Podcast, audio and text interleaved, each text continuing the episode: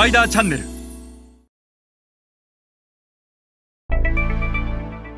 皆さんこんにちは。スパイダーの森部です、えー、今日は STP を現地基準で考えるということについてお話しします。多くの日本の消費財メーカーはこの STP を日本基準で考えてしまう。したがって自ら市場を小さくしてしまっている。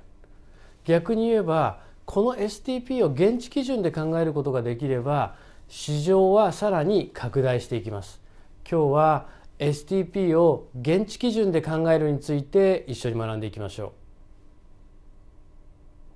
う。まず最初に申し上げたいのは多くの日本の消費財メーカーは、えー、日本の基準をベースに STP を鼻から決めつけてしまうということです。えー、特にこのポジショニングが一番最初に来るわけなんですが多くの日本の消費財メーカーは自分たちはいい原材料を高い技術力を駆使していい製品を作っているんだと。こういう自負がある、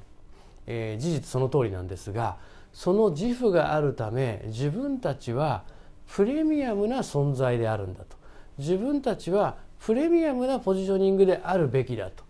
いうポジショニングが根底に存在する。したがって富裕層中間層低所得者層とあるセグメンテーションの中からターゲティングする相手を富裕層に絞り込んでしまう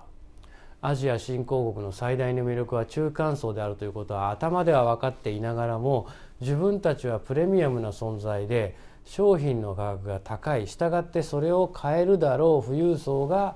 ターゲットだとこういう STP を組んでしまう。そしてしばらくすると富裕層だけではあまりにもパイが小さいということに気づき今度は上位中間層という言葉を生み出す、えー、しかし富裕層と上位中間層を足しても中間層に比べればそのパイはほんのわずかでありアジア新興国の最大の魅力は30億人の中間層なんです。したがって日本の消費財メーカーがターゲットとすべきは30億の中間層。プレミアムなポジショニングを築きながら30億の中間層をターゲットとすることは決してできないことではありません。例えばネスレや P&G ユニリーバーはそれを実現している。彼らは